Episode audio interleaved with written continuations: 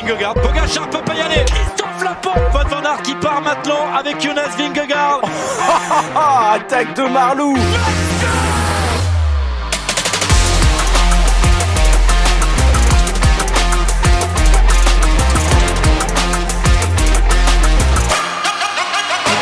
Bonjour, bonjour à toutes et à tous. Hola, que J'aurais envie de vous dire après cette euh, Vuelta 2023 donc euh, qui a sacré Sepkus à Madrid il y a quelques jours et pour en parler forcément euh, con mi amigo François Pierre Noël. Hola, hola François Pierre. Hola Guillermo.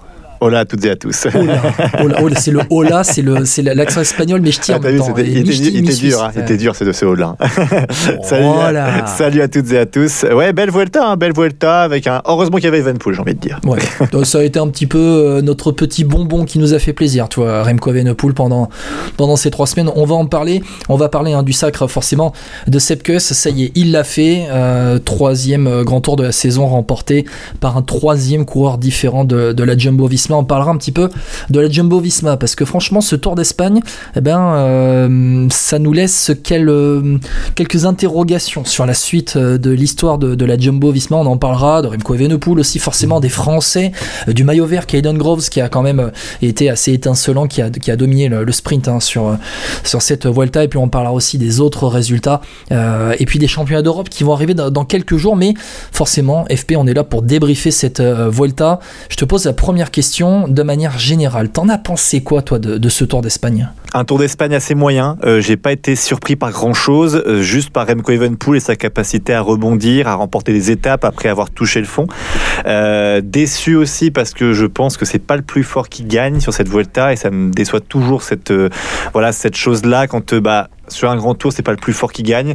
Euh, Sepkus, oui, peut-être qu'il le mérite parce qu'il a rendu beaucoup de services à Vingegaard et à Roglic. Ça me fait penser un peu à Game avec Christophe Laporte et Wood van Aert. Alors euh, oui, euh, on était hyper contents pour plein de raisons. Euh, là, c'est un peu le même sentiment quand même, c'est que alors euh, Sepkus, je veux dire. On voit sur la dernière semaine, sur la fin de la dernière semaine, la Jumbo Visma avait son plan. Il faut que Sepkus remporte le maillot rouge. Vous l'attaquez pas, euh, tout se passe bien, et comme ça on a notre belle photo avec euh, euh, en rose, Vingegaard en jaune et Sepkus en rouge. J'ai l'impression qu'on était un peu plus là-dessus que sur le mérite sportif, et c'est ça qui m'a un peu dérangé. Voilà, je sais pas ce que tu en as pensé toi de cette Vuelta. Bah, hum, avant de rentrer dans, le côté Jumbo Visma euh, qui laisse gagner Sepkus, et je pense que quand même Sepkus est allé chercher sa Vuelta à, la pédale. Euh, été un gros bordel cette Vuelta. Euh, Du début à la fin. hein, enfin, euh, au début, été le bordel dans l'organisation. Euh, à la fin, été le bordel avec la dernière étape à Madrid où c'est parti sur le circuit final. C'était assez beau à voir. Euh, j'ai pas été, j'ai pas été plus enchanté que ça par ce Tour d'Espagne. Euh, peut-être, peut-être euh, à cause de la Jumbo Visma, j'ai envie de te dire. Peut-être à cause d'eux, euh, qui, c'est peut-être pour ça que ça m'a pas, ça m'a pas plus emballé que ça.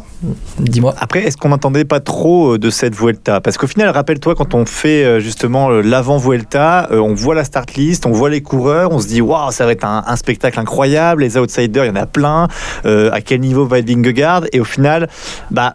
À part les Jumbo euh, et peut-être aller Ayuso et Landamas, euh, il y a eu de Brook pour la surprise. Je veux dire, on n'a pas eu de grosses grosses sensations et là ce, que je te cite en plus ils ont été juste à leur niveau mais pas au-dessus de leur niveau pour aller titiller la Jumbo Ouais. tu vois donc est-ce Oui, que c'est pas ça qui nous déçoit plus qu'autre chose Bah, tu vois Après, ce qui, déçoit, ce qui déçoit, je pense que c'est qu'on n'ait pas eu le, le duel avec Evenepoel jusqu'à la fin. Je pense qu'on aurait eu le duel avec Even- Evenepoel jusqu'à la fin de la Vuelta, au moins jusqu'en début de troisième semaine, comme on a eu le duel Pogacar-Vingegaard sur le Tour de France, ou le duel Roglic-Thomas sur le Giro.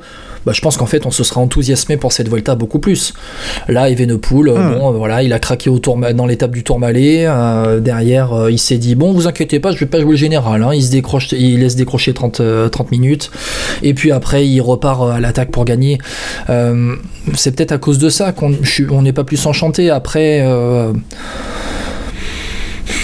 c'est toujours le problème Ouais, c'est des qu'il n'y a pas de troisième concurrence. En fait, c'est là où après c'est là où on voit que quand une équipe ultra domine, et ben en fait c'est moins intéressant. En fait, c'est ça, c'est ça aussi que ça nous apprend cette Vuelta, Ouais. c'est que si la Jumbo Visma continue, mais ça j'aurai ma théorie tout à l'heure sur la Jumbo, mais si Jumbo Visma on va dire continue à surperformer en tout cas, et puis à surtout écraser la concurrence, ça va être beaucoup moins intéressant à suivre les grands tours. On sait heureusement qu'il y a Pogacar aussi chez UAE, donc on a confiance euh, pour la, en face avec la concurrence, mais malgré tout, on voit que si, imaginons, tu vois, Vingegaard avait été seul sur le Tour de France, on aurait peut-être eu un tour du même style, avec une équipe qui écrase tout, en tout cas pour le classement général. Et on voit que ça euh, ennuie, en fait, tout simplement. Bon, puisqu'on est parti sur le terrain de Jumbo Visma, on parlera de, du sacre de Sepkus euh, juste après, mais on va continuer sur cette Jumbo Visma euh, FP qui fait 1-2-3 avec Kus, Vingegaard et, et Roglic. Mais c'est vrai qu'ils ont remporté les trois grands tours cette année. c'est vrai que moi je pense qu'il y a un complexe permanent et un traumatisme du Tour de France 2020 où ils se, font renverser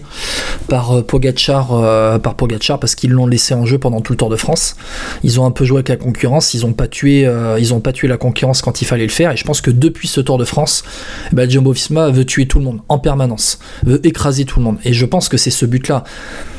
Euh, oui, mais après, on parle d'une équipe avec un budget énorme, Exactement. qui recrute les meilleurs coureurs, en tout cas les meilleurs coureurs pour accompagner les leaders qu'ils avaient déjà. Ils pourraient tous être leaders dans les autres équipes. Hein. C'est vrai, tout à fait. Sepkus qui a fait des, on va dire, des performances moyennes à une certaine époque, euh, ça date même de l'an passé, on peut le dire.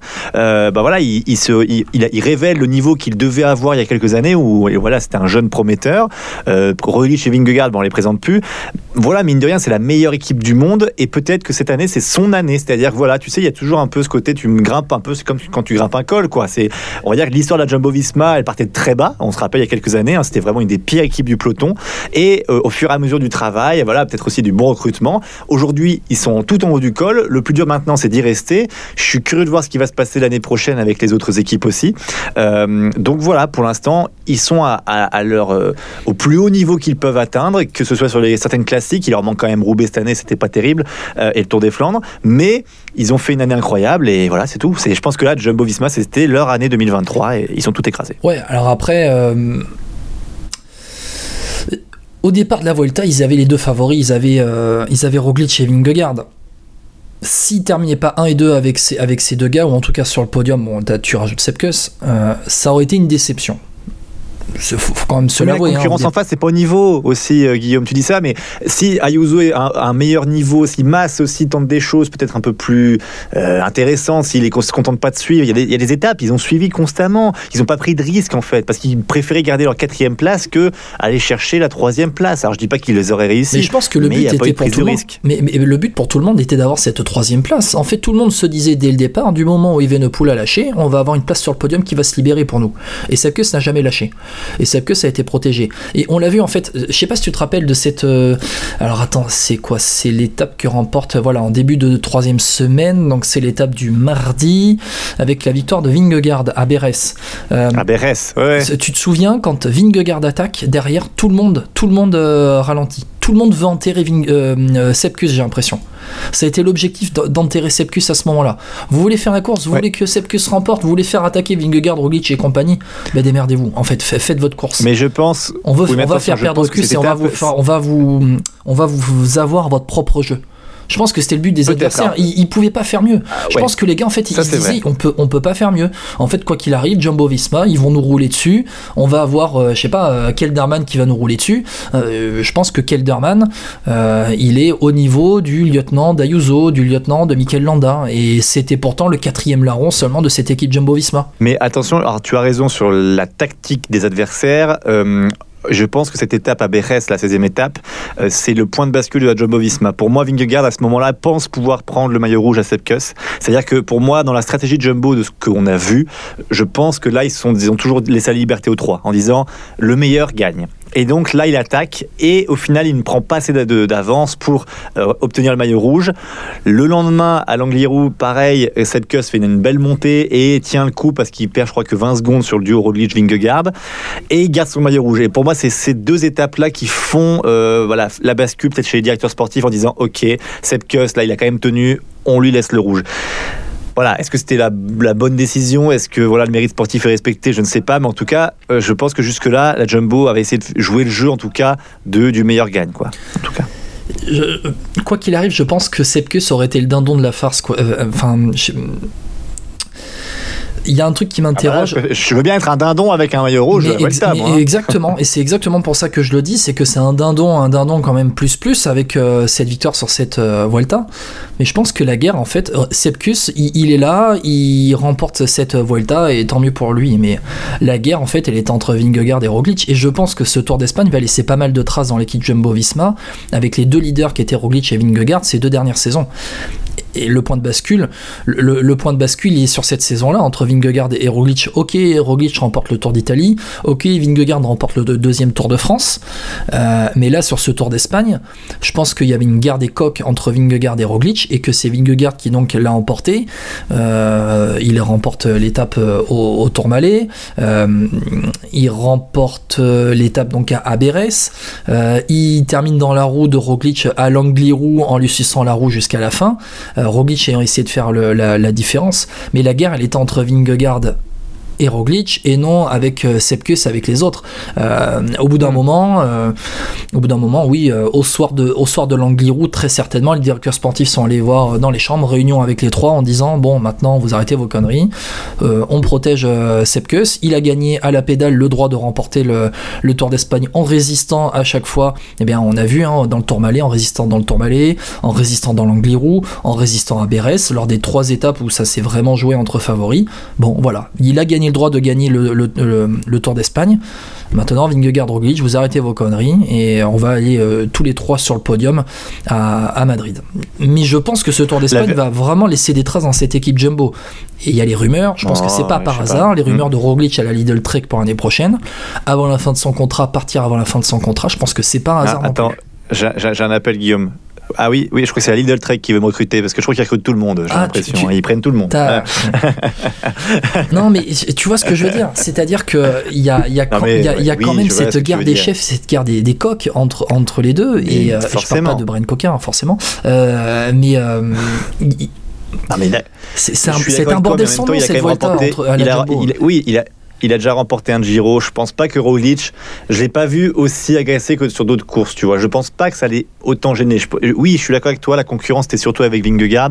Après, le compromis de dire on laisse gagner Kuss, je pense que ça lui convenait aussi. Enfin, tu vois, je, je l'ai pas vu non plus dans le comportement vraiment contester ça, tu vois. Il n'a pas attends. montré. euh, FP, en, Moi, en- pas, en moi, début de saison, en début de saison, quand les gars ils font leur programme, on, parle bien, bah, il y a pratiquement un an, hein, euh, en tout cas, on va dire il y a 9 mois, ils ont fait leur programme pour la saison 2023. Euh, Roglic, tu vas faire euh, le Giro et puis tu doubleras avec la Vuelta parce que du coup ça te laissera le, le temps de te préparer. Vingegaard, tu vas te préparer pour le Tour de France. Sepkus n'a jamais été dans la discussion euh, pour aller gagner la Vuelta. C'était Roglic qui Mais devait évidemment. gagner cette Vuelta. Oui, mais là, c'est les circonstances de course qui font que tu fais gagner Sepkus. Ça, je suis d'accord. Mais Sepkus, Oui, de toute façon. c'est toujours Vingegaard qui a attaqué pourtant. C'est jamais Roglic qui a eu la oui, liberté ça- de faire ça- ce qu'il a voulu. Ah, wow, ça je sais pas. Je pense que Vingegaard était quand même le plus fort. Je pense que vraiment entre les deux, si tu me disais entre Vingegaard et Roglic, le plus fort c'était Vingegaard. Ça s'est vu. Ça pour le coup, je pense qu'on peut, c'est difficilement contestable sur cette Vuelta. Oui, mais ça veut dire que euh, s'il y avait des consignes d'équipe, elles n'ont pas été respectées. Que si Roglic était vraiment le leader, Vingegaard aurait dû rouler pour Roglic. Mais du moment où tu mets Vingegaard au départ oui. du Tour d'Espagne, c'est Ah, voilà. impossible. Exactement. ça, donc, donc c'est la. Jumbo Mais- Visma qui se met, le- qui se met la, qui, se- enfin, qui se sème la, la zizanie euh, elle-même. J'ai envie de te dire, qui, il, Bon, il fout après, le fait même. L'erreur sur, l'erreur sur Sepkus, elle vient pas non plus de la Jumbo Visma, elle vient plutôt des adversaires. Quand il laisse plus de 3 minutes 30 à, à Sepkus lors de la sixième étape à l'observatoire, là, à, à Javalambré, euh, là, l'erreur est là, en fait, parce que tu laisses jamais 3,30 à à un outsider. Parce que Sepkus, tu me dis ce que tu veux, équipier, peu importe. 3,30 à Sepkus, tu prends jamais le risque sur une Vuelta. Sur un Tour de France, oui, parce que les profils d'étape sont différents. Là, le Giro et encore, mais non, jamais à Sepkus. Sauf Enfin, que- je trouve que, surtout qu'il est dans la me- sauf qu'il est dans la meilleure équipe du monde en plus. Ouais, mais sauf Après que- que... que tu crois qu'il va rouler pour Vingegaard et Roglic, tu sais très bien que si tu lui laisses trop d'avance et qu'il se prend au jeu parce que tu as bien vu qu'il tenait bien la route pour, à ce moment-là, jamais tu lui laisses autant de temps. Enfin, moi, je trouve que c'est là l'erreur de base des autres. Et, notamment de Remco Evenpool. Parce que Remco Evenpool, alors j'ai bien compris de laisser le maillot rouge euh, de leader euh, tranquille à, à, la Jumbo Visma pour qu'ils aient le poids de la course. Mais ça les dérange pas, ils ont l'équipe pour. Donc euh, voilà, pour moi, c'était pas la bonne personne. Il fallait laisser un coureur à style Lenny Martinez, Bardet, euh, même un Michael Landa à la limite, euh, où tu sais que tu peux peut-être aller le chercher. et encore 3,30, ça fait beaucoup pour Landa. Alors, je, vais te répondre sur deux, sur deux, points. Je voulais te répondre sur un point, mais il y a un deuxième point que tu as abordé dans, dans, dans, ta réponse et je vais, et je vais y revenir dessus. le premier point, c'est que Sepkus n'a jamais été leader de la Jumbo Visma. Sur quelle que, quelle que soit la course qu'il ait faite pratiquement Sepkus. En tout cas, il peut-être été leader sur une ou deux fois, je sais pas, un Tour de Californie quand il y en avait encore un. Voilà. Sepkus n'a jamais été leader, disputé son troisième grand tour et n'a jamais fait mieux qu'une onzième ou douzième place sur un grand tour. Et encore, je crois que c'était cette année. Donc il y avait toutes les raisons de croire que Sepkus, ok, il était euh, dans l'échappée euh, lors, de, la prise de pouvoir euh, de Lenny Martinez à l'observatoire de, de là où Sepkus l'emporte. Mais au-delà de ça, bon, Sepkus l'emporte, etc. voilà euh, il lève les bras, il gagne 3 minutes et tout, mais jamais tu es en position de dire le jour où Sepkus remporte euh, sa victoire d'étape et où Lenny Martinez prend le rouge, c'est là où Sepkus va remporter sa Volta en fait. Jamais tu peux te dire ça après 6 jours de course.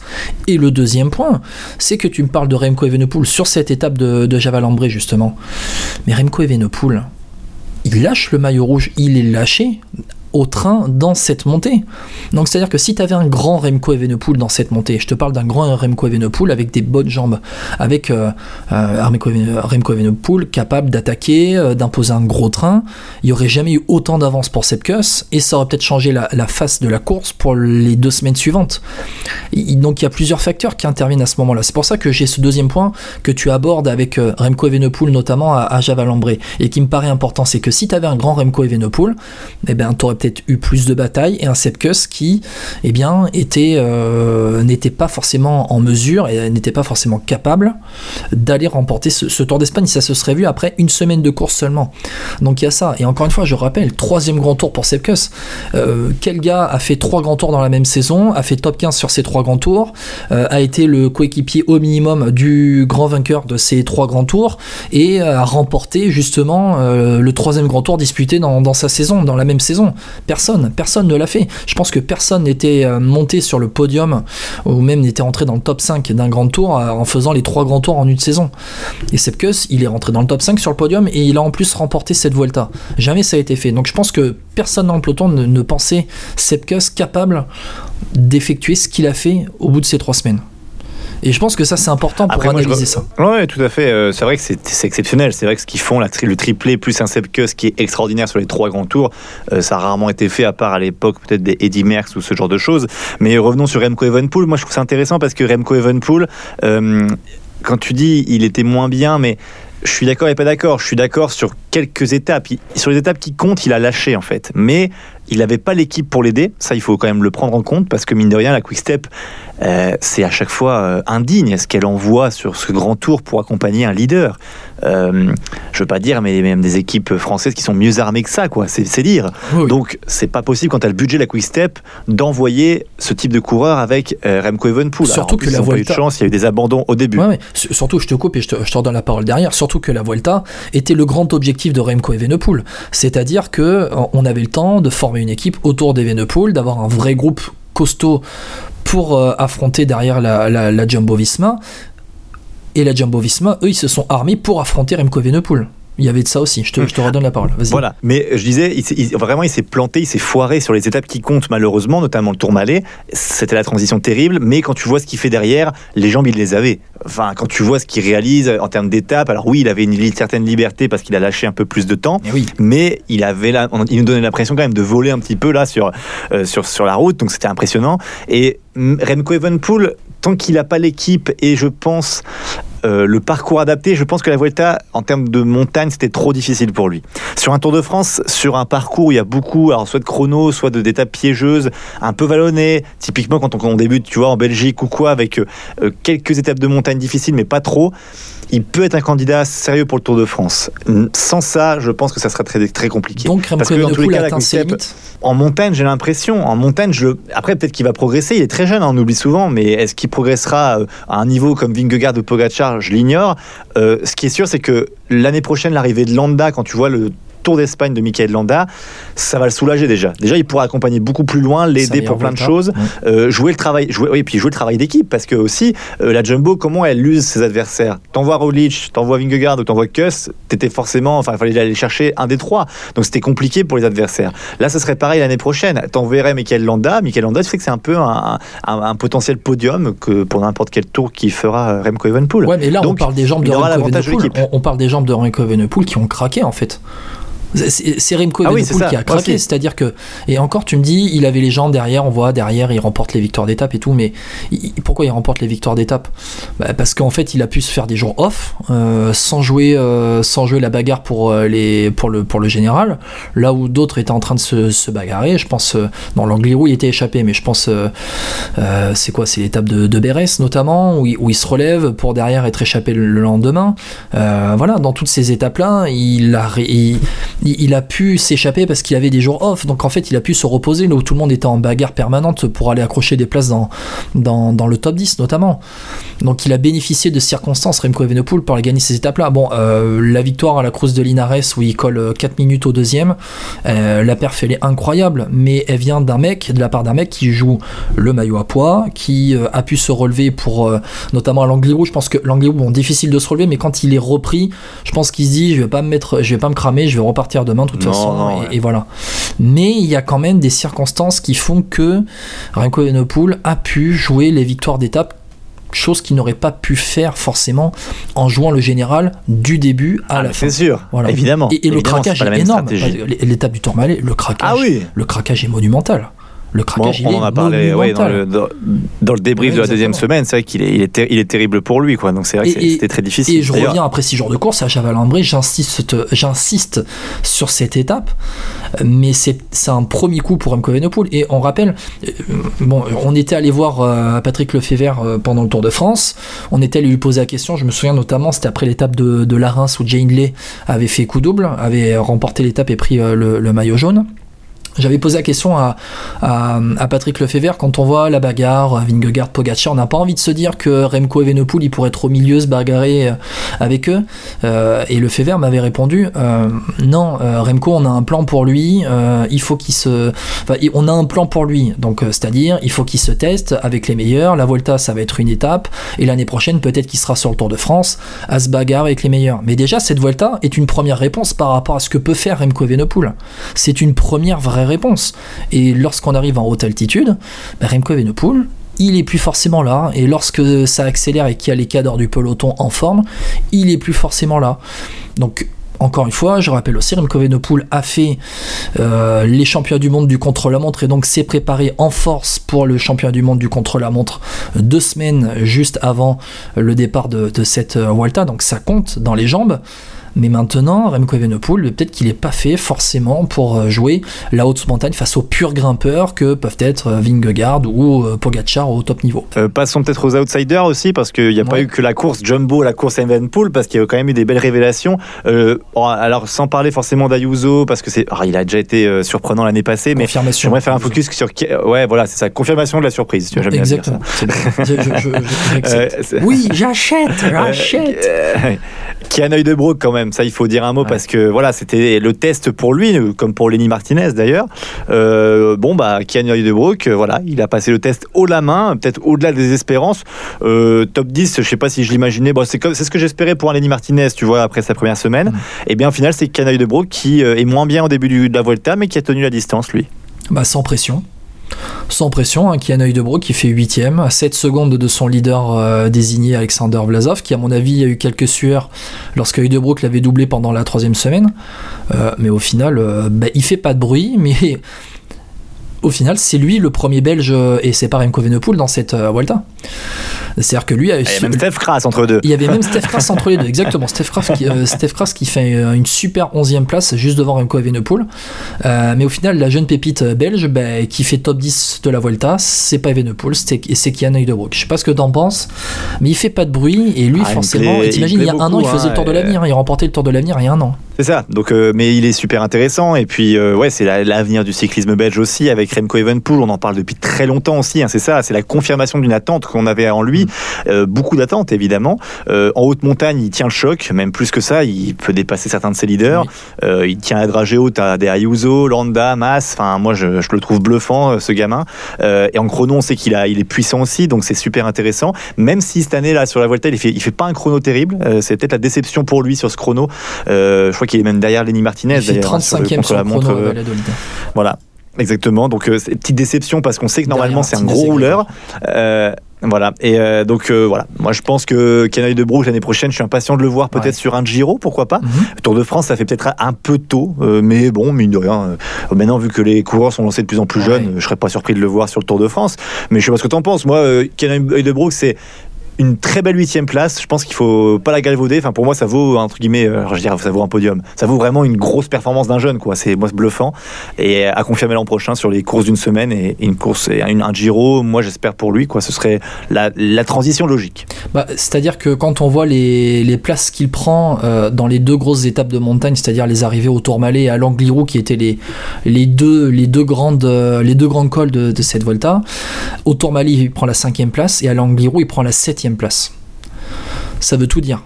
Ça veut tout dire. Et ça veut dire que Hidebrook, euh, il avait bien préparé, euh, Hidebrook s'y avait bien préparé son, sa Volta, il s'était bien préparé. euh, sa dernière course avant, c'était le championnat de Belgique à la fin du mois de juin, qu'avant il avait fait euh, euh, top 10 au Tour de Suisse, au Tour de Romandie, au Tour de Catalogne.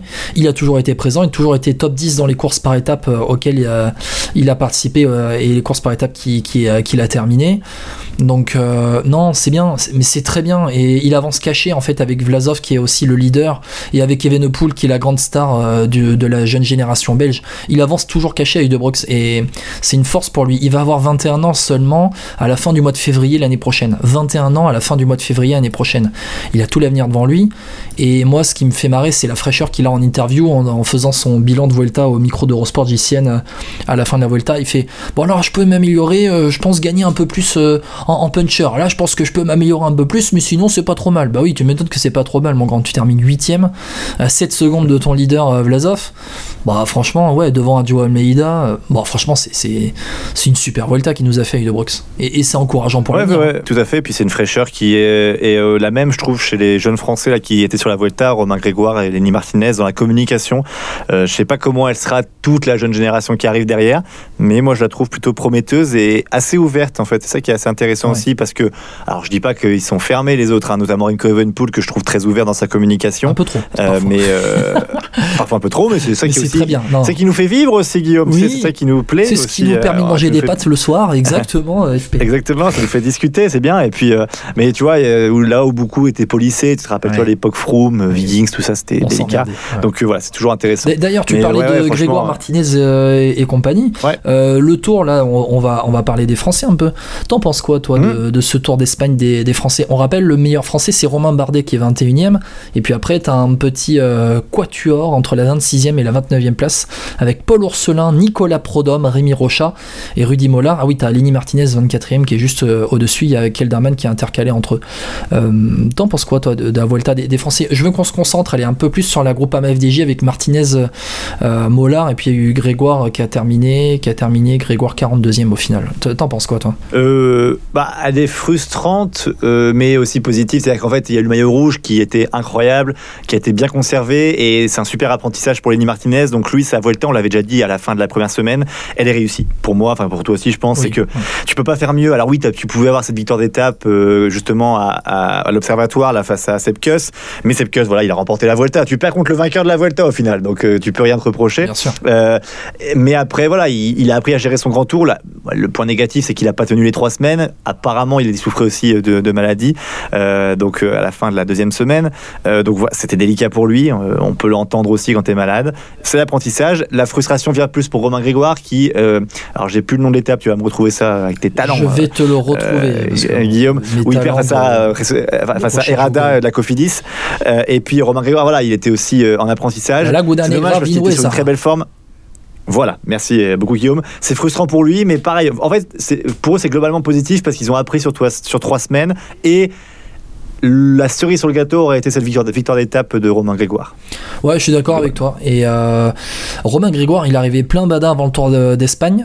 Est-ce qu'il arrivait trop en forme avant le Tour d'Espagne? En tout cas, c'est intéressant ce qu'il nous a fait. Donc ça, c'est bien. Bon, il, il, il, roulait bien. Je trouve que trop en forme, c'est toujours délicat parce que ça roulait bien. Qu'est-ce que tu veux qu'il fasse de plus face à Herrada qui est le plus malin et en plus c'est chez lui Non, mais bien sûr, quand, je te dis ça, c'est-à-dire que euh, et c'est en fait c'est peut-être aussi sur cette Volta, c'est-à-dire que ça roule au taquet et les gars ils l'ont dit. En fait, ce qui change à ce niveau-là, c'est que ça roule au taquet tout le temps, du début à la fin. Et c'est ça. Que, bon, je suis un petit peu dur en disant qu'il arrivait, en, euh, il arrivait euh, en forme trop tôt, Romain Grégoire. mais pour des gamins comme ça, gérer trois semaines c'est pas anodin. Un tour d'Espagne pour s'entraîner, c'est bien. C'est exactement ce à quoi doit servir le Tour d'Espagne aujourd'hui pour cette jeune génération. Et maintenant, bah, lorsqu'ils arriveront sur trois autres semaines, là ils se sont fait une caisse énorme sur ces trois semaines et c'est tant mieux pour eux, voilà.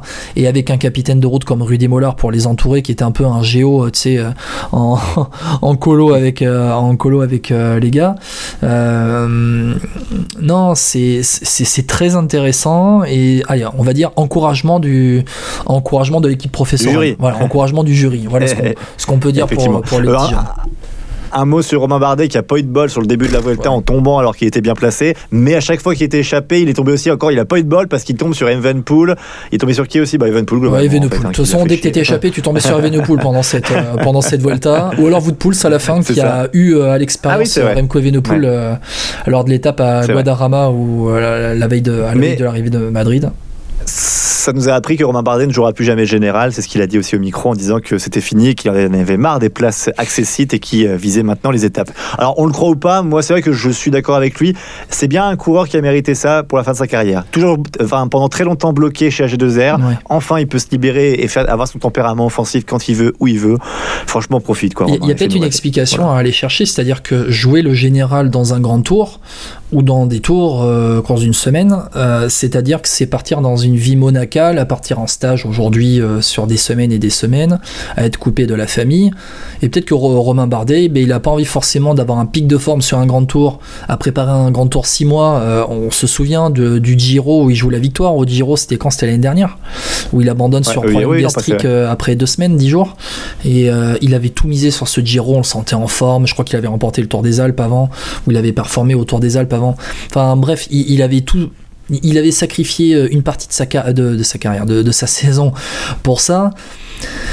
Et, peut-être qu'il a juste envie de maintenant de plus avoir autant de préparation et de se dire allez vas-y tu sais quoi je vais peut-être être en plus euh, plus de fois pendant la saison j'ai envie de tenter des coups j'ai envie de peut-être plus me préparer pour les Ardennaises de voir ce qui est possible de faire d'aller remporter des maillots à poids etc etc et peut-être qu'il prendra plus de plaisir dans, dans ça plutôt que de tout sacrifier pour faire top 10 dans l'anonymat d'un grand tour. Il y a peut-être ça aussi. C'est vrai. Euh, Geoffrey Soupe aussi, évidemment, on en a parlé lors du débrief, quoi, première semaine, j'ai un doute sur C'est première ou deuxième En tout cas, ouais, Geoffrey Soupe, c'est extraordinaire ce qu'il a fait, on l'a dit et on l'a répété, mais pour la Total Energy, ça, ça, fait du bien parce que pour les points UCI aussi, eux qui sont à la, un peu à la ramasse au niveau points UCI cette année, ça fait du bien quand même parce que voilà, c'est des, et puis c'est pour des bons mecs qui, voilà, ça fait plaisir. Ouais, avec Steph Kras qui fait 11ème de cette euh, Vuelta, à 3, un peu moins de 3 minutes du top 10 euh, où il y a Boutrago qui prend la 10 place. Euh, très intéressant, et Steph Kras, bon, j'en parle énormément, vous le savez, hein, mais euh, je suis de près. Euh, mais c'est très intéressant pour lui. Et on va l'apprendre, c'est ton cousin. Non, je plaisante. non, exactement, voilà. À chaque fois que je cite Steph Kras, Steph Kras, Steph Kras, je gagne de l'argent d'ailleurs. Non, non, non, on n'est pas là dans les transferts football. bon, on polémiquera pas ici. non. non, non, mais Steph Kras, c'est très intéressant. Il était frustré, je pense, après son Tour de France. Ils l'ont aligné sur le Tour d'Espagne pour rebondir. Il a très bien rebondi, donc bravo à lui. Et puis, bon, allez, derrière, on citera Arkea Samsic 13e, il y a Steph 11, Evenepoel 12 et Christian Rodriguez avec l'Arkea Samsic qui fait 13e. C'est des points importants, c'est des points à prendre euh, sur un grand tour qui sont pas gratuits mais qui font du bien au, bilan UCI euh, aussi. Oui, Samsic qui a été un peu, ouais, genre, un peu qui n'a pas fait une grande saison. Là, c'est compliqué. Voilà, on verra avec le recrutement d'Arnaud Desmar l'année prochaine. Enfin, l'année prochaine, en tout cas, il est déjà arrivé, mais l'an prochain sur les, sur les grands tours. Euh, mais après, moi, je voudrais juste faire un petit point rapide euh, sur l'équipe française Cofidis. Euh, victoire encore des étapes avec Errada. ça commence, voilà, on voit que c'est. Bah, on voit que la méthode marche et euh, je suis vraiment content euh, parce qu'en fait même alors on verra l'année prochaine mais quand tu vois les départs des coureurs tu sais qu'ils sont bien remplacés euh, on a appris genre par exemple là il y a quelques jours que Stefano Oldani de la Alpecin va mhm. venir l'année prochaine chez Cofidis c'est des recrutements comme ça qui paraissent anodins. Des coureurs, tu te dis, oh, c'est un peu qui pour celui qui suit pas trop le cyclisme, mais c'est très malin, moi je trouve. Donc vraiment, je, sais, je sais que c'est comme Steph Kras pour toi, moi, Cofidis, c'est mon équipe chouchou, mais franchement, ça, quand ça bosse bien, faut le dire, et qu'en plus, c'est une équipe française. Donc, euh, et le départ de Victor Lafay chez, chez H2R aussi. Oui, mais oui, ça, oui. on en parlera plus tard. Ah oui, on, on- on en parlera plus tard, mais euh, non, c'est intéressant chez- ce qui se passe chez Cofidis. Même Rémi Rocha s'est euh, accroché pendant, euh, pas mal d'étapes et au final, bon, il fait euh, 28ème du, général, mais c'est intéressant ce qu'il a montré. Donc lui, il ira rejoindre euh, la groupe AMFDJ la, la, saison prochaine, mais euh, non, c'est toujours intéressant et puis ils savent, ils, savent sentir les coups euh, à la Cofidis. Ils ont leur groupe d'Espagnols, leur groupe de Français dans l'équipe. Et puis je trouve que ça s'équilibre, d'Italiens aussi. Et je trouve que ça s'équilibre bien. Je trouve que ça s'équilibre plutôt bien et que ça travaille intelligemment, ça se prend pas trop la tête. Et voilà, on va pas, on va pas sucer les roues de, de la de la Cofidis, mais voilà, c'est intéressant et ça travaille bien. Une équipe française où ça travaille bien, il n'y a pas forcément les gros moyens des grosses équipes du peloton, mais ça arrive à, à jouer des coups de temps en temps. Ouais. Euh, rappel peut-être des classements euh, Annexe. avec le meilleur. Ouais. Annexe, voilà, merci, chercher le mot. Euh, maillot vert très rapidement, Kaiden Groves qui remporte euh, ce classement par points après la victoire à, Madrid. Euh, FP au terme d'une dernière étape à Madrid où ça a été un énorme bordel. Ghana, Evenepoel, Groves qui ont été échappés et finalement Groves qui l'emporte au sprint devant Filippo, Filippo Ghana. C'est Andreas Kron qui prend la troisième place de ce classement par points. Encore une fois, Alpecin de Quenin qui FP. euh, pff, il- Ouais, c'est, ils ont les meilleurs sprinters du monde, hein, donc euh, c'est délicat d'aller chercher non, aussi, hein, parce qu'ils sont bien il emmenés. n'y ont énorme les meilleurs sprinters, sprinters, voilà. voilà, mais bon, il fallait non là. plus, non plus, ouais. Non, non, mais je suis d'accord. Bon. Et puis voilà, Kevin Grove, c'est mérite bien. Voilà, exactement. Maillot à poids remporté par Remco Evenepoel largement, 135 points. Le deuxième, c'est Jonas Vingegaard, 51 points. Michael Storer, troisième de ce classement de la montagne. Un peu dans l'anonymat, 35 points. Romain Bardet, quatrième du classement de la montagne, dans l'anonymat aussi. Imagine, Quand il a écrasé, effectivement. imagine Evenepoel, il a 100 points d'avance sur Romain Bardet, qui est quatrième du classement de la montagne, à la fin de la, à la, fin de la Vuelta. Bon, voilà. c'est vrai que c'est fou. Le meilleur jeune remporté par Juan Ayuso et ils sont 4 en moins de 10 minutes avec Œil de Brox, avec Almeida et euh, Buitrago 4ème, Remco Evenepoel 5ème meilleur jeune de cette Vuelta et puis forcément la meilleure équipe. Jumbo Visma 20 minutes d'avance sur la Bahreïn, euh, Victorious c'est 32 minutes d'avance sur la Bora ou le podium sur le classement par équipe en moins d'une minute, hein, la Bora moins d'une minute d'avance sur UAE à la fin de cette Vuelta, voilà pour les classements et super combatifs, Remco Evenepoel, forcément, qui... Ouais, bon, là, par contre, euh, ouais, je pense que s'il ne le remportait pas, je sais pas ce qu'il fallait faire pour avoir le super combatif euh, sur cette Oui, Vuelta. oui, je, suis- je suis- je suis d'accord avec toi. Euh, FP, je pense qu'on Voilà. a dit à peu près tout ce qu'il fallait dire sur cette Vuelta de 2023 qui aurait été quand même riche d'enseignements à, à pas mal d'étages euh, quand même. Exactement, ouais, c'était voilà, une Vuelta moyenne, je maintiens ça, mais euh, il y, a- il y a eu quelques moments, on va dire qu'on a eu nos bonbons, nos plaisirs, Lenny Martinez, Geoffrey Soupe, euh, Langliero, euh, Tourmalet, évidemment l'étape au Tourmalet qui était impressionnante. Donc euh, il y a quand même eu des belles choses, hein, il faut pas non plus être trop critique, mais voilà, c'est on restera sur une Vuelta moyenne et on attend maintenant la dernière course de Thibaut Pinot. Exactement, qui va arriver euh, en, en Italie, avec la transition euh, FP. On va parler un peu de des autres résultats qui, euh, eh bien, avec les courses qui se sont déroulées il y a, il y a quelques jours.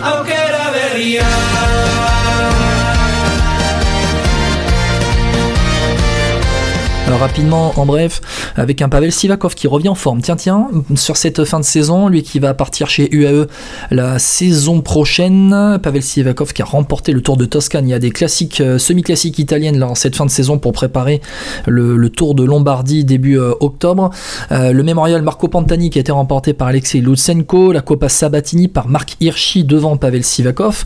Avec à chaque fois un Tadej Pogacar qui était dans le match mais qui revient en forme petit à petit sur cette fin de saison et le Trofeo Matteotti remporté par Sjord Bax. Il y a eu des semi-classiques ou sur les cla- semi-classiques italiennes FP tu veux réagir euh, ou non on passe à autre chose? Non, euh, j'ai noté les belles performances de Guillaume Martin aussi. Au- aussi Guillaume Martin qui est toujours performant sur ces euh, classiques italiennes de, de fin de Ouais, saison. alors pas des places d'honneur, hein, 6, Voilà. 4, 5 par là, mais voilà, c'était une belle place d'honneur. Non, non, sinon rien de plus. Bah, c'est vrai que c'est des, semi-classiques, hein, puis c'est les préparations euh, au fameux Tour de Lombardie qui arrive bientôt. Et comme quoi Pavel Sivakov n'est pas qu'un nombre, c'est aussi quelqu'un qui est capable de faire des résultats. On passe au message? Voilà, allez. C'est vrai, c'est vrai.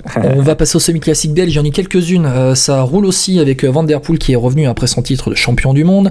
Euh, Grand Prix de Wallonie remporté par Gonzalo Serrano à la Movistar, on en parlera dans quelques jours. On va, on- de- depuis le temps qu'on qu'on annonce ce, ce podcast sur les transferts. Ah, il va falloir qu'on le fasse parce que la situation de la Movistar, moi, elle m'interpelle énormément. Il y a des rumeurs de fusion entre Movistar et Ineos, non, c'est ça? Oui, ou même, oui, oui, c'est vrai, exactement. Ah, c'est ça, Il y avait aussi bon. euh, des renseignements avec euh, le, le patron de Quickstep qui partirait chez Jumbo dans quelques années. Enfin, bref, Ouais, il y a c'est- plein d'infos. Ouais. bon, on en parlera. Gonzalo Serrano qui s'est donc euh, imposé au Grand Prix de Wallonie devant Dylan Tuns, le Super 8 classique avec la première victoire en arc-en-ciel de Mathieu Van Der Poel devant Anthony Turgis dans une course débridée. C'était n'importe quoi. C'est parti à 70 bandes de l'arrivée encore. On a l'impression de se, Ouais. on a l'impression de se retrouver au printemps dernier. Euh, le championnat des Flandres avec là les sprinters, euh, championnat pour sprinters hein, avec Philipsen qui s'impose devant Groenewegen, Jacobsen et Brian Cocker quatrième, intéressant. Philipsen qui a aussi remporté le Pilch. Voilà, je, je fais pas très bien, mais Jasper Philipsen. Je serais, je serais pas le dire non plus. hein. Ouais, non, bon, tu, tu fais bien. Jasper Philipsen, euh, rapidement, euh, c'est lui le meilleur sprinter au monde actuellement? Bon, on n'avait pas attendu pour le dire, mais oui, c'est le Tour de France qui nous l'a montré. Euh, là, c'est pareil. Là, euh, bon, là, ce qui est positif, alors au-delà de Philipsen, euh, parce que c'est vraiment le plus fort, il est, toujours le mieux emmené, donc c'est difficile de, de, ne pas, enfin, de, ne pas gagner quand t'es Philipsen. Euh, c'est Cocard, hein, je trouve quatrième par rapport au plateau. Et quand t'as Groenewegen devant toi, etc., il leur tient tête, quoi. Donc c'est vraiment beau à voir, je trouve. Ouais, mais Ryan Crocker qui ben, continue hein, avec cette belle saison et encore une fois, ben, il prouve que au milieu des grosses cuisses, il est là, même forcément quand ça ne se termine pas en boss ou en faux plat montant. Là, quand c'est du tout plat, il peut aussi être puissant et donc euh, être être présent. Euh, rapidement, le Tour de Slovaquie remporté par Rémi Cavagna. Là aussi, ça fait plaisir à Rémi Cavagna et une petite un Et petit la bonbon. Quickstep remporte toutes les étapes, je crois, quasiment, il me semble. Moi, je me trompe, mais je crois qu'il y a toutes les étapes remportées par un coureur Quickstep. Euh, tu me prends un peu de cours sur ce point-là, mais je peux peut-être aller voir. Tour de Slovaquie, tiens, tiens, j'ai juste devant moi avec la première étape qui avait été remportée Cavagna, par Rémi étape. Cavagna, la deuxième partie Merlir et la troisième par Andrea Bagioli. Eh Ben voilà, impeccable, tu as bien vu. Euh, avec donc Rémi Cavagna qui remporte le classement général final au Et niveau Stéphane des... Kung, deuxième. Stéphane Voilà. Kung, deuxième, exactement. Voilà. T'as as bien suivi le Tour de Slovaquie, hein, peut-être mieux que la Volta, non, FP euh Euh, je, je suis payé par les Slovaques. Ah oui, non, je peux- c'est- non, non, c'est. Ça, Non, oula, oula, oula, oula, oula. On va pas commencer comme ça. Non, j'avoue que j'ai regardé ça parce que oui, Rémi Cavagna, quand il a remporté, voilà, j'étais curieux de voir un peu les résultats qu'il faisait après. Et puis, euh, en fait, il avait pris tellement d'avance que c'était compliqué Ouais. d'aller le chercher. T'as une course qui était pas très loin de chez toi, FP. C'était chez les femmes, Tour de Romandie, forcément. Qui a, qui a remporté le Tour de Romandie euh, Alors, je sais que l'étape près de chez moi, c'est Demi Vollering qui l'a gagné. Donc c'est Demi Euh, Vollering c'est qui remporte le Tour de Romandie, Ouais, la vainqueur du Tour de France, voilà, c'est ça. qui s'impose Voilà. devant Casigny Viadoma, Et c'est Roy- Lippert qui remporte la dernière étape. Exactement, Marlène Reusser qui complète le podium à domicile de ce Tour de Romandie, Juliette Labousse qui prend la quatrième place, un beau plateau sur ce Tour de Romandie féminin. Voilà pour euh, un peu les, les, les infos. En bref, bon, voilà, il y a eu l'accident de Nathan Van Hudonk aussi euh, qui est intervenu ça va, pendant ça cette va. Troisième Voilà, semaine de Volta, euh, qui a motivé aussi un peu les Jumbo, notamment à Vingegaard le, le, le, mardi, début de troisième semaine, à remporter cette étape-là. Euh, bon, il n'est pas passé loin de la correctionnelle, hein, Nathan Van donc tant mieux pour lui de, de le savoir déjà vivant. Et euh, voilà, c'est. Mm.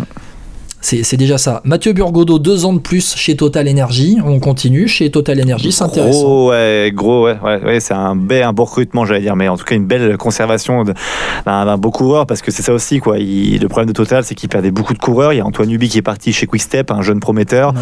Ça faisait beaucoup. Euh, Bernardo, d'ailleurs, était pas très content. Je crois qu'il a, il a un peu fait la morale euh, sur, dans, chez Ouest France. Euh, mais euh, ouais, voilà, euh, Burgodo, il fallait le garder. C'est un des leaders de- à l'avenir de la Total, et j'espère que le recrutement sera meilleur que les dernières années. Exactement. On va passer au championnat d'Europe très rapidement pour terminer ce podcast. Les présenter très rapidement. Bon, euh, championnat d'Europe euh, FP aux Pays-Bas, ça va être euh, plat, plat et encore Drenthe, du- ouais. À Drenthe, il y a, oui, alors Ronde devant Drenthe, une course qui existe en, en- une course qui existe en, en, en continental. Voilà, cherchez le mot. Euh, rapidement, je vais euh, prendre ceux qui vont nous euh, représenter chez les hommes contre la montre Armira et Cavagna, pas de surprise. L'épreuve en ligne, Cosnefroy, Desmar, Dujardin, Laporte, Louvel, Russo, Sénéchal, Zingle. C'est pour euh, Desmar ou c'est pour Laporte au sprint? J'espère que c'est pour la porte. Parce que Desmar, euh, j'ai vu ces courses-là depuis la reprise avec Arkea. Euh, c'est pas du grand Arnaud Desmar pour l'instant. Alors après, est-ce que ça va s'améliorer d'ici le championnat d'Europe? J'espère pour lui. Euh, mais moi, je mise pas tout sur Arnaud Desmar, non, en tout cas. Ah oui Si- S'il fallait mettre une pièce, c'est sur Christophe Laporte et Cosnefroy pour tenter un coup de loin. Si vraiment tu me demandais là comme ça.